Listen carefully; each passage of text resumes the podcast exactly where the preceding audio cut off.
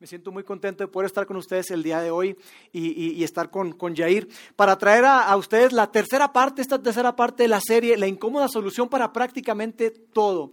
Y mira, yo no quiero obviar, yo no quiero asumir que todos ustedes han estado durante los eh, eh, domingos anteriores, los primeros y segundo domingo que, donde hemos hablado acerca de esto. Entonces lo que voy a hacer es que voy a hacer un resumen muy rápido para ponernos a todos en la misma página, porque si es la primera vez que estás con nosotros, gracias nuevamente por estar acá. Pero mira, de alguna manera es como si hubieras llegado a como que al final de la película. Llegaste ya al cierre, llegaste ya a lo último de la película, entonces tú, híjole, me perdí el, inicio y lo del medio. Entonces, para eso yo quiero invitarte a que tú puedas escuchar los mensajes, el número uno y el número dos, eh, a través de nuestro canal de podcast. Hay un podcast que se llama Vida In Ciudad de México. Tú lo puedes buscar en, en Android o en iOS, eh, en plataformas como Spotify o en, Apple Music. Ahí tú puedes escuchar eh, los diferentes mensajes. Desde que lanzamos incluso como iglesia el 20 de octubre, eh, tú puedes escuchar todos los mensajes. Y bueno, mira, lo que hemos estado hablando durante estas últimas semanas, estamos hablando acerca de algo que es pues muy importante para la fe cristiana, que es un fundamento, de hecho, de la fe cristiana y que tiene que ver con una palabra muy eh, conocida, pero rara vez aplicada, que es la palabra gracia. Y durante la primera semana, Jair nos decía que, que gracia no es otra cosa más que un favor inmerecido, imposible de ganar. Un favor que es inmerecido, no hay nada que tú y yo podamos hacer para ganárnoslo. Es simplemente algo que, Dios nos ofrece. Y veíamos acerca de eso, hablamos acerca de eso, de cómo es que Dios nos vio y vio que estábamos perdidos, vio que nuestra vida era un desastre y aún así Él decidió acercarse a nosotros y nos extendió su amor y su gracia. Eso lo veíamos la primera semana. Y luego la semana pasada, a través de una historia acerca de unos trabajadores, eh, que, hubo una persona que contrató a diferentes trabajadores en diferentes horarios. Eh, mostrábamos acerca de que la gracia es mejor que lo justo. Va más allá de la justicia. La gracia es más y mejor que lo justo. Estos trabajadores se enojaron con, la persona que los empleó. Dijo, oye, es que a mí me, contrataste a las nueve, a ellos a las doce, a otros a las tres de la tarde y nos estás pagando lo mismo. Eso no es justo.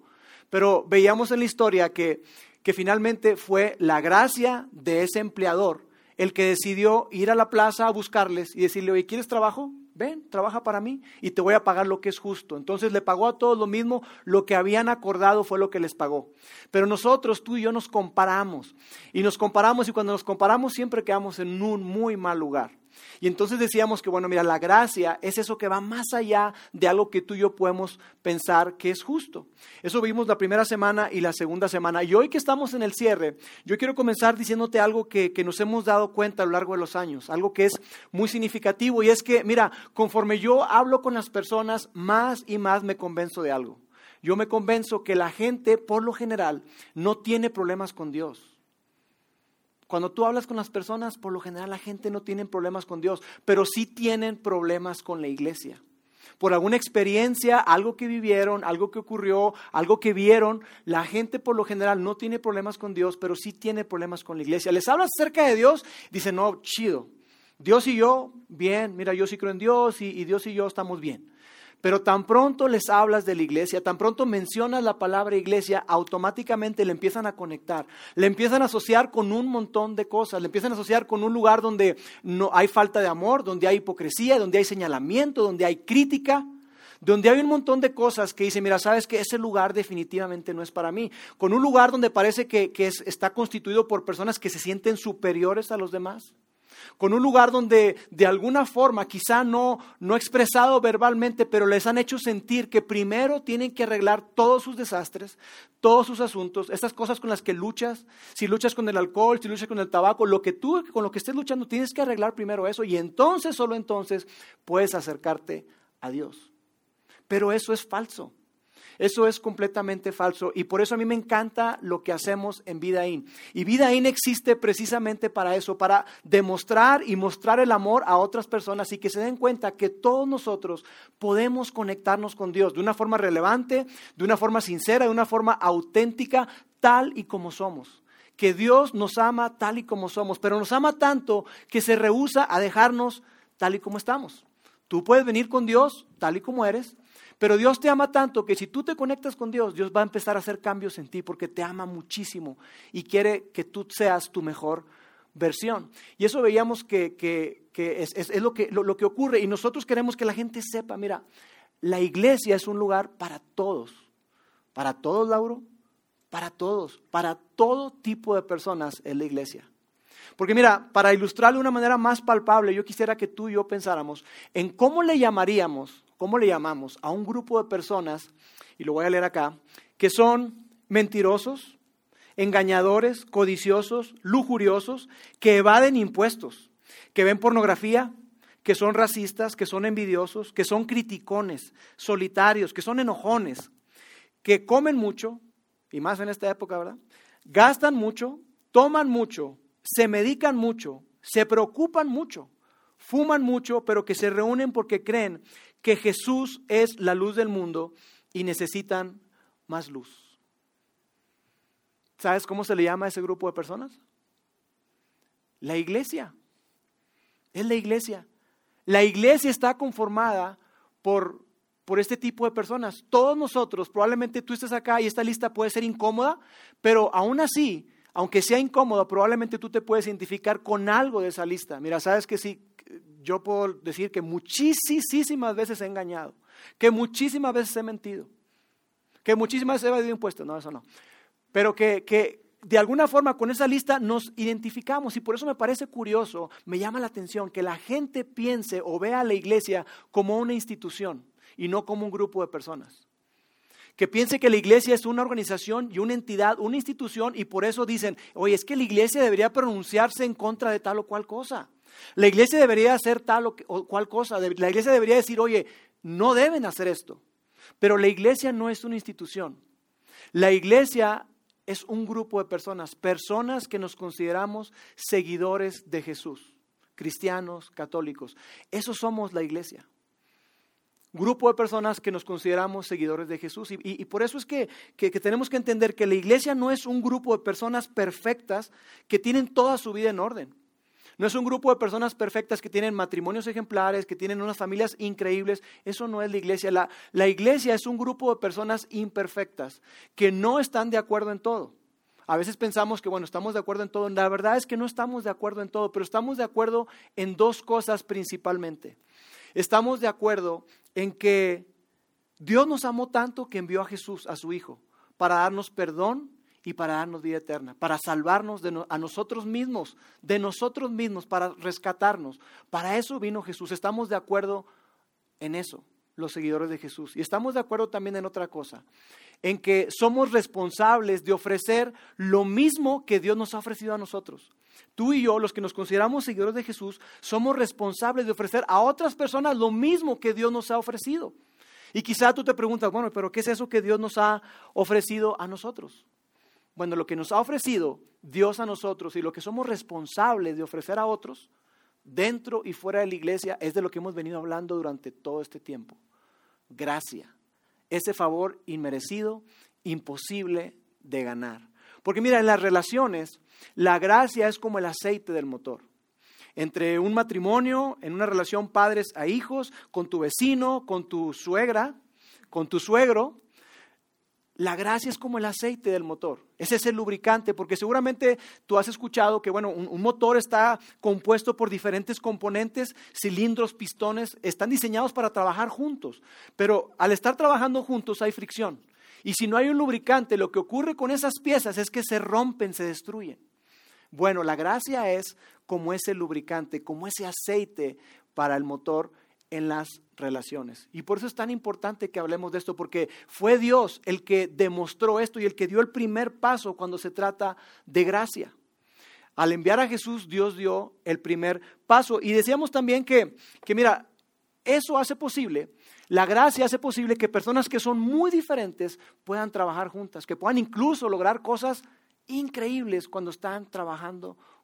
La gracia hace eso posible. La gracia hizo posible reconciliar a Dios y al pecador. La gracia hizo posible que Dios y nosotros pudiéramos ser reconciliados, que pudiéramos estar en una correcta relación con Dios. Porque mira, tú puedes mostrarle a alguien que tú estás en lo correcto sin mostrar gracia. Tú le puedes decir, oye, pues eso está mal.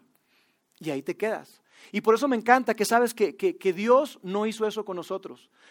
Porque tú no puedes reconciliarte con alguien si tú no le muestras gracia. Es imposible que tú puedas reconciliarte con alguien si tú primero no le muestras gracia. Y por eso me encanta que Jesús haya venido no para señalar, no para condenar, sino para corregir las cosas.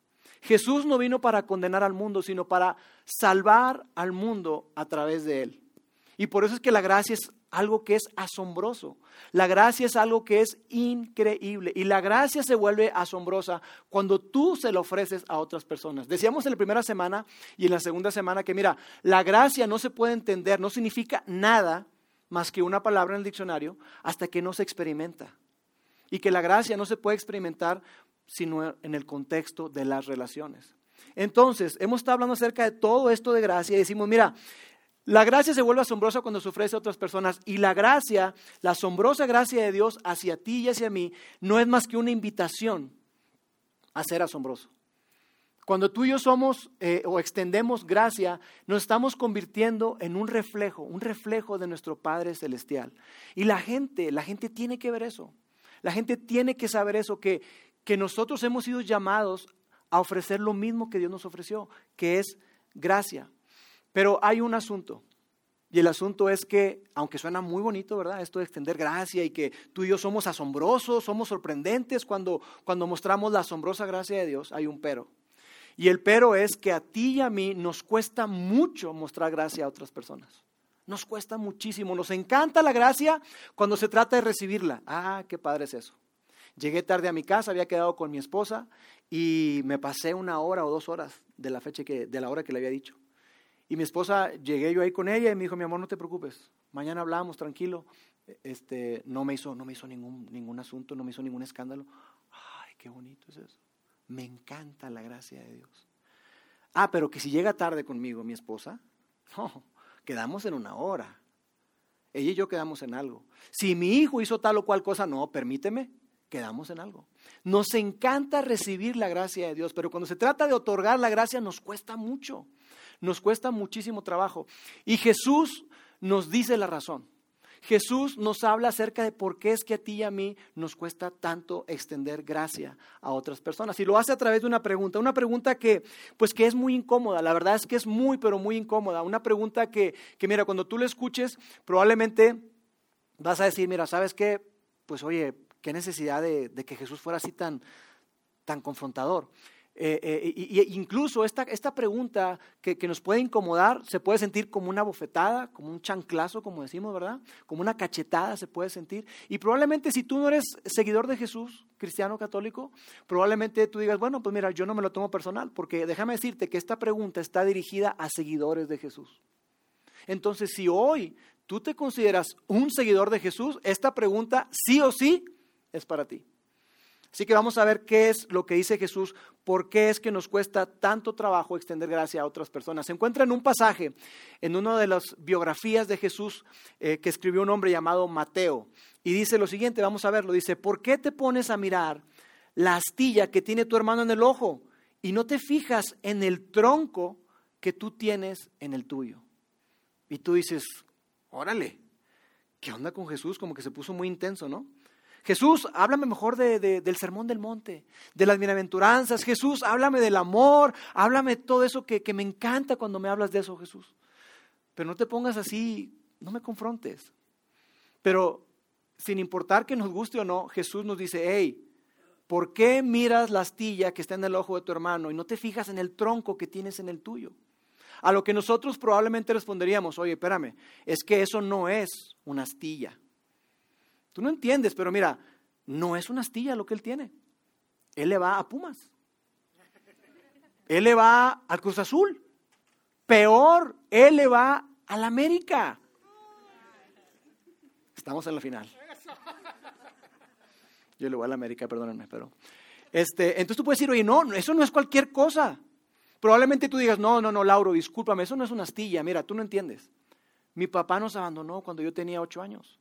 Y ahí me tocó ver a mi mamá partirse el lomo, trabajar duro para sacar a mis hermanos y a mí adelante con muchísimo sacrificio, con muchísimo trabajo. Hey, tú no entiendes, eso no es una astilla. Eso no es una astilla, eso, no es poca cosa. Mi esposo llega borracho constantemente, eso no es una astilla. ¿Sabes qué? Mi, mi esposa me abandonó.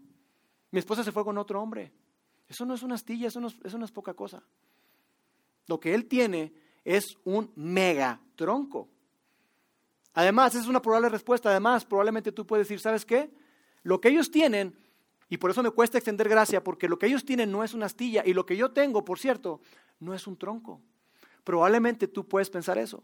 Y tú puedes pensar que, hay un montón de, cosas que, incluso los, los, sociólogos hablan acerca de eso, y que, y que decimos, mira, ¿sabes qué? La verdad es que lo único que ocurre es que yo veo las cosas diferente, hombre.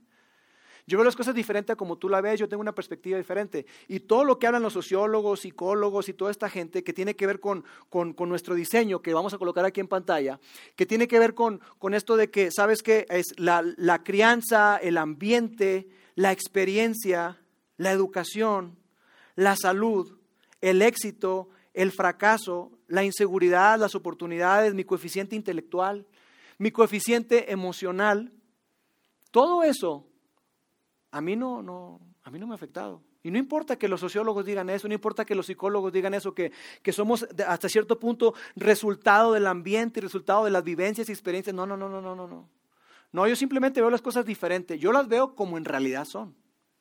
Entonces tú te convences a ti mismo, nos convencemos y decimos, ¿sabes qué? Tú no tienes un tronco. Tú te dices a ti mismo, yo no tengo un tronco. Lo mío es, es poca cosa. Y Jesús continúa ahí hablando y dice lo siguiente, y si tú tienes un tronco en tu propio ojo, ¿cómo puedes decirle a tu hermano, déjame sacarte la astilla que tienes en el ojo?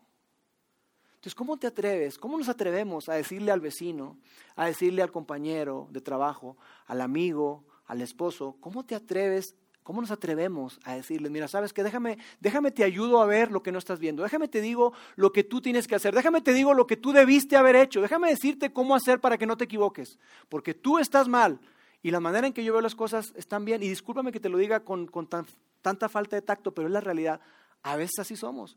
Y aunque no lo expresemos así, con nuestra actitud, con nuestro lenguaje corporal, es lo que le estamos diciendo a la gente. Entonces, ¿cómo nos atrevemos nosotros a ser tan duros, tan críticos, tan poco empáticos con otras personas y no nos damos cuenta de las cosas en las que tú y yo tenemos que trabajar?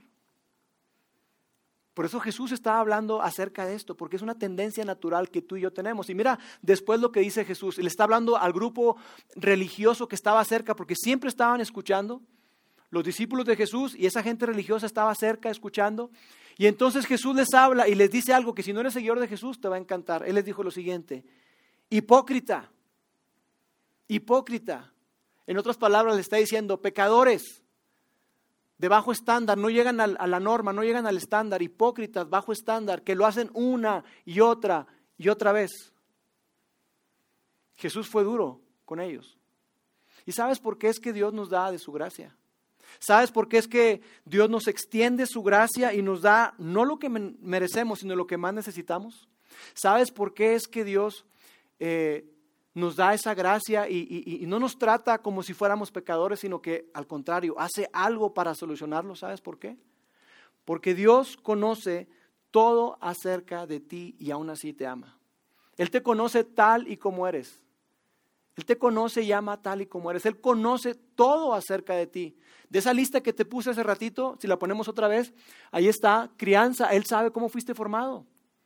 Él sabe las luchas que tuviste, Él sabe que, probablemente fuiste criado por, por, tu madrastra o tu padrastro y que, y que, tuviste conflictos. Él sabe que fuiste hecho un lado probablemente. Él sabe eh, eh, el ambiente en el que tú fuiste formado, el ambiente en el que probablemente hoy estás. Esos amigos que determinan el rumbo y la calidad de tu vida, pero que tú no lo quieres ver. Y que están influyéndote en ti para que tú hagas cosas que después te arrepientes y le pides perdón a tu esposo o a tu esposa. Él conoce todo eso acerca de ti. Él conoce acerca de tu experiencia, las experiencias que has tenido, los abusos que cometieron contigo, tu educación, la salud, esa lucha constante que has tenido en tu salud o con algún familiar, alguien que tú amas y que no han podido superar. Él sabe todo eso acerca de ti.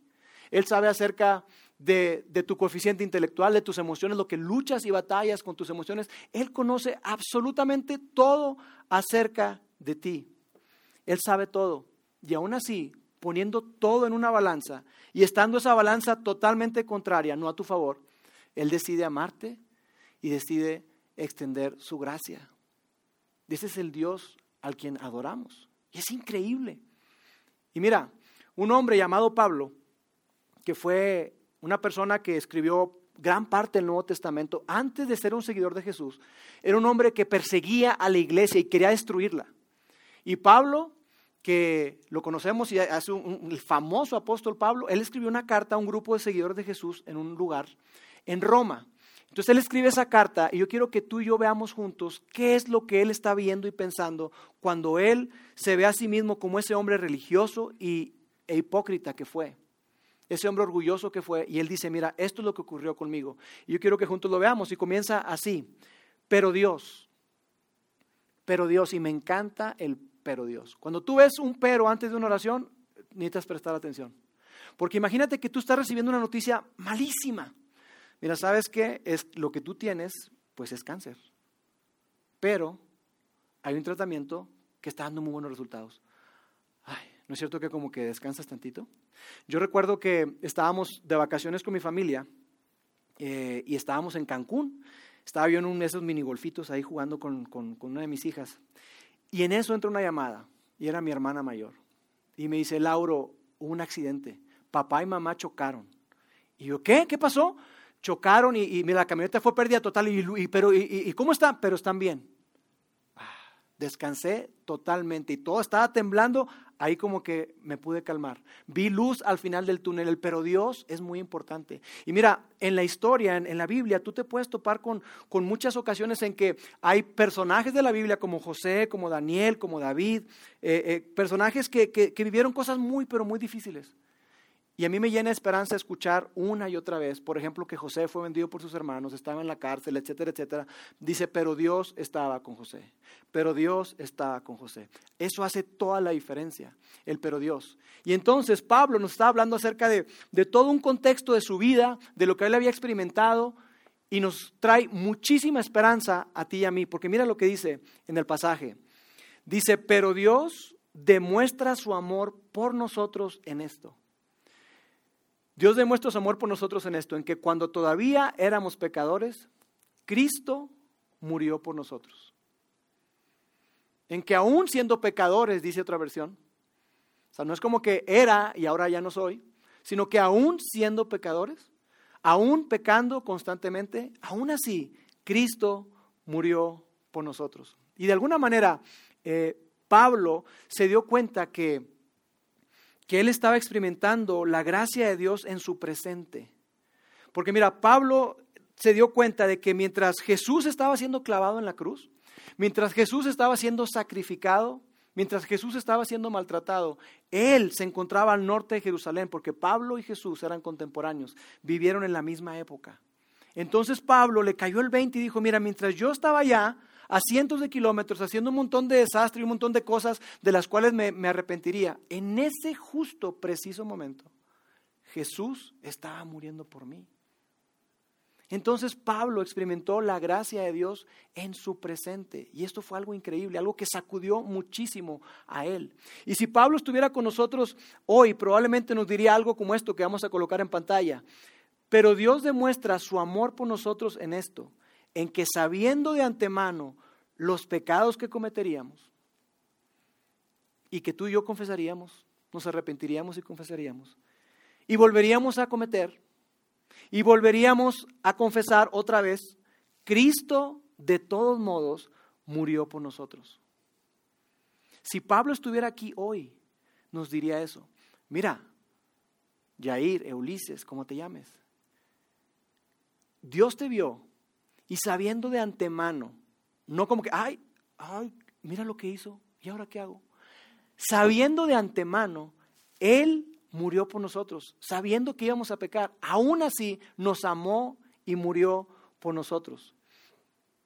Dios tuvo en cuenta toda tu historia, todo tu historial, todo lo que has hecho, las oportunidades que has dejado pasar, las que has tomado que no debiste haber tomado, todo eso, y aún así Él decidió darte lo que más necesitabas y no lo que merecíamos, tú y yo. Ese es el Dios que tenemos. Ahora déjame aclararte algo. Cuando hablamos acerca de esto, no es para que tú te sientas mal y que te dé como una, una cruda moral, ¿verdad? Y que digas tú, híjole, bueno, entonces ya le voy a echar más ganas y voy a tratar de ser mejor con las personas. Y si mi suegra llega y se queda en la casa, Dios me libre que pase eso. Pero si llegan mis suegros, me voy a portar bien con ellos, voy a ser amable. Mm, Jesús no está diciendo eso. No está diciendo que le echemos más ganas, seamos mejores personas. No está diciendo eso. Lo que Jesús está diciendo es que para tú, para que tú y yo podamos extender gracia a otros, antes tenemos que hacer algo. Antes tiene que ocurrir algo en nosotros. Y es lo que dice el texto. Dice, lo primero que tenemos que hacer antes, dice, saca primero el tronco de tu propio ojo. Saca primero el tronco de tu propio ojo y entonces, solamente entonces podrás ver bien para sacar la astilla que tiene tu hermano en el suyo. Saca el tronco que tienes para que tú puedas ver con mucho más claridad. Saca el tronco que tienes para que tú te puedas dar cuenta y veas las cosas con la perspectiva correcta, para que tú veas las cosas como Dios las ve. Y mira, cuando yo estaba preparando este mensaje, yo era confrontado, porque esto de verdad que eh, confronta, incomoda. Y yo le decía a Dios, ayúdame, ayúdame porque por mi naturaleza yo puedo ser muy crítico. Mi parte melancólica, mi, temperamento es sanguíneo melancólico, el sanguíneo muy alegre y jajajojo, y el melancólico perfeccionista. Y, esa parte perfeccionista, no sé cuántos de ustedes sean así, pero funciona muchas veces para bien, pero muchas otras para mal. Yo puedo salir en mi carro y empezar a ver detalles. Oye, ¿qué onda con la calle? Mira, está llena de pozos. Oye, mira, ¿qué está pasando aquí? Y, y ¿sabes qué es lo triste? Que con la gente que más amas, puedes ser más crítico con la gente que tienes más cerca, a quien tú más amas. Entonces yo puedo ser muy duro probablemente con mis hijas, con mi hijo, puedo ser muy duro con mi esposa. Y eso a mí me confrontó. Dije, Dios, ayúdame a ver cómo tú ves para hacer como tú quieres que yo haga. Dios, ayúdame a darme cuenta de los troncos que tengo en mi vida, para que no esté yo enfocado en otros y ver solamente sus detalles, sino trabajar en mí. Porque amigos, hay una realidad, hay una gran verdad los troncos se interponen a la gracia. Los troncos se interponen, son un obstáculo a la gracia. Entonces la pregunta es, ¿tienes troncos? ¿Tenemos troncos? Según lo que dice Jesús, todos los que estamos aquí, todos tenemos troncos. No tenemos astillitas, tenemos troncos. Y tenemos que darnos cuenta de cuáles son. Y lo que Jesús nos dice, más allá de que le eches ganas, lo que Él dice, hey, tú necesitas examinar tu corazón necesitas ver dentro de ti. Detente por un momento y deja de criticar. Detente por un momento y deja de juzgar y ve lo que hay dentro de tu corazón, ve los troncos que tienes. ¿Los troncos de qué, Lauro? ¿De qué estás hablando? El tronco del egoísmo, el tronco del orgullo, el tronco de la falta de perdón, el tronco de la falta de humildad, el tronco de sentirte mejor que otras personas. de esos troncos estamos, estamos hablando. Porque mira, cuando tú empiezas a examinar tu corazón y ver lo que hay dentro de tu corazón, tú estás en posición para ver a otras personas en la manera en que Dios las ve. Y entonces esa persona en la oficina que la ves y le sacas la vuelta, esa persona, ese vecino, ¿verdad? Que dices tú, ahí está el vecino, deja mejor me meto. Salgo más al ratito, ya que se meta. Está regando el jardín, ya que lo termine, salgo. En lugar de sacarle la vuelta a esas personas que te incomoda, cuando tú eres capaz de examinar tu corazón y darte cuenta de lo que Dios tiene que hacer en ti, entonces empiezas a ver a las personas como Dios las ve. Y entonces no le sacas la vuelta, sino que las ves como una oportunidad para mostrar la gracia de Dios. Y cuando tú muestras la gracia de Dios, Dios empieza a hacer algo increíble en ti. Y sabes lo que he aprendido a lo largo del tiempo, y con muchos tropiezos y muchas cosas, yo he aprendido algo. He aprendido que entre más consciente estoy de lo que Dios tiene que hacer en mí, entre más consciente estoy de que Dios tiene que hacer algo en mí primero, entre más consciente estoy de las cosas que tengo que cambiar, cuando yo leo la Biblia, cuando leo los Evangelios, cuando veo las enseñanzas de Jesús, se convierten como en un espejo para mí. Y yo puedo verme y digo, ay caray, oye, traigo aquí como que una mancha. Y yo empiezo a trabajar en mí y me limpio. Cuando yo hago eso, cuando yo estoy, entre más consciente estoy de lo que Dios tiene que hacer en mí, ¿sabes qué ocurre? Menos consciente estoy de lo que Dios tiene que hacer en ti. Y no solamente menos consciente, estoy menos ofendido, estoy menos molesto, estoy menos frustrado de lo que Dios tiene que hacer en ti, porque entonces el enfoque ya no está en mí. En, ti, perdón, el enfoque está en mí, totalmente en mí. en lugar de estar enfocado en lo que tú haces, en lo que no haces, en lo que dices, lo que no dices, cambia el enfoque, cambia la perspectiva. Y eso es lo que tú y yo tenemos que hacer. Y Jesús, quien es la gracia en persona, a pesar de nosotros mismos, a pesar de lo que hemos hecho, a pesar de lo que hemos dejado de hacer, Jesús nos mostró su increíble gracia. Porque mira, nuestro pecado, más que desanimar a Dios, a decir, ¿sabes qué? Ya, ya Lauro me tiene hasta aquí, bye. Nuestro pecado, en lugar de desanimar a Dios, ¿sabe lo que ocurrió con él? Quebrantó su corazón. Quebrantó su corazón, quebrantó el corazón de Dios. Y lo que Dios hizo fue que envía a Jesús para que se ponga no en contra de nosotros, sino para ponerse de nuestro lado. Jesús no se hizo un lado, Jesús se puso de nuestro lado. Eso fue lo que hizo Jesús. Jesús solamente fue crítico con un grupo de personas. Jesús fue muy duro con un solo grupo de personas, con un grupo de personas que eran religiosas, que sabían la ley de Moisés, sabían lo que, lo que ellos tenían que hacer, y eran sumamente religiosos, personas que, que se sabían la ley al derecho y al revés, pero que estaban vacíos de gracia, llenos de religión, vacíos de gracia. Y probablemente tú te alejaste de la iglesia o te alejaste de Dios porque conociste personas así. Personas llenas de religión, pero vacías de gracia. Personas que te veían y en lugar de mostrarte amor, en lugar de mostrarte gracia, te decían, mira, ven, déjame te lo que dice la Biblia. Mira, mira lo que dice la Biblia. ¿Qué onda contigo? Y tú dices, no, sabes que si eso se trata esto de la iglesia y de Dios, bye. Esa es la historia de muchísimas personas. Porque cuando la gracia no se presenta, cuando se presenta solamente la ley y, religión, religión, eso a nadie le atrae. Pero por otro lado, la gracia atrae, atrae muchísimo. Mira, yo no les conozco. Vengo desde Monterrey y a la mayoría de ustedes no les conozco. Pero sí te puedo decir algo, que muy probablemente tus personas favoritas, esa gente que tú admiras y que tú quisieras ser como ellos, de algún momento, ellos han mostrado gracia. Muestran gracia a donde quiera que van. Son personas que probablemente las han lastimado, las han herido y tú ves cómo reaccionas y tú dices, no vengas. ¿Cómo es posible que se porte así? ¿Cómo es posible que haga eso? Después de lo que le hicieron, mira lo que está haciendo después de lo que le hicieron. Muy probablemente tú admiras a personas así porque la gracia atrae.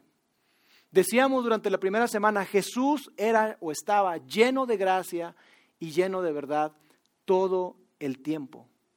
La pregunta para ti, para mí hoy es, ¿de qué estás lleno? ¿De qué estás lleno tú? ¿De qué estás lleno? ¿Qué, qué ocurre o qué sale de ti cuando alguien te ofende? ¿Qué sale de ti cuando tú vas manejando y sales de aquí de la iglesia, verdad? Y ay, vine a cantarle a Dios y aprendí, y hombre, bien padre, y sales y te atraviesa un carro. Hijo, ¿qué sale de ti? ¿Qué brota de ti? ¿Qué brota de ti cuando otra vez tu hijo llegó tarde? ¿Qué es lo primero? Ahora, y quiero aclarar esto, ¿eh? yo no estoy diciendo que no tengamos que afrontar las cosas, que ser firmes, que poner límites, no estoy diciendo eso. Pero lo que sí estoy diciendo es que tú y yo tenemos la gran oportunidad de mostrar gracia. Entonces la pregunta es, ¿de qué estamos llenos? Y no solamente de qué estamos llenos como, como individuos, sino de qué estamos llenos como organización.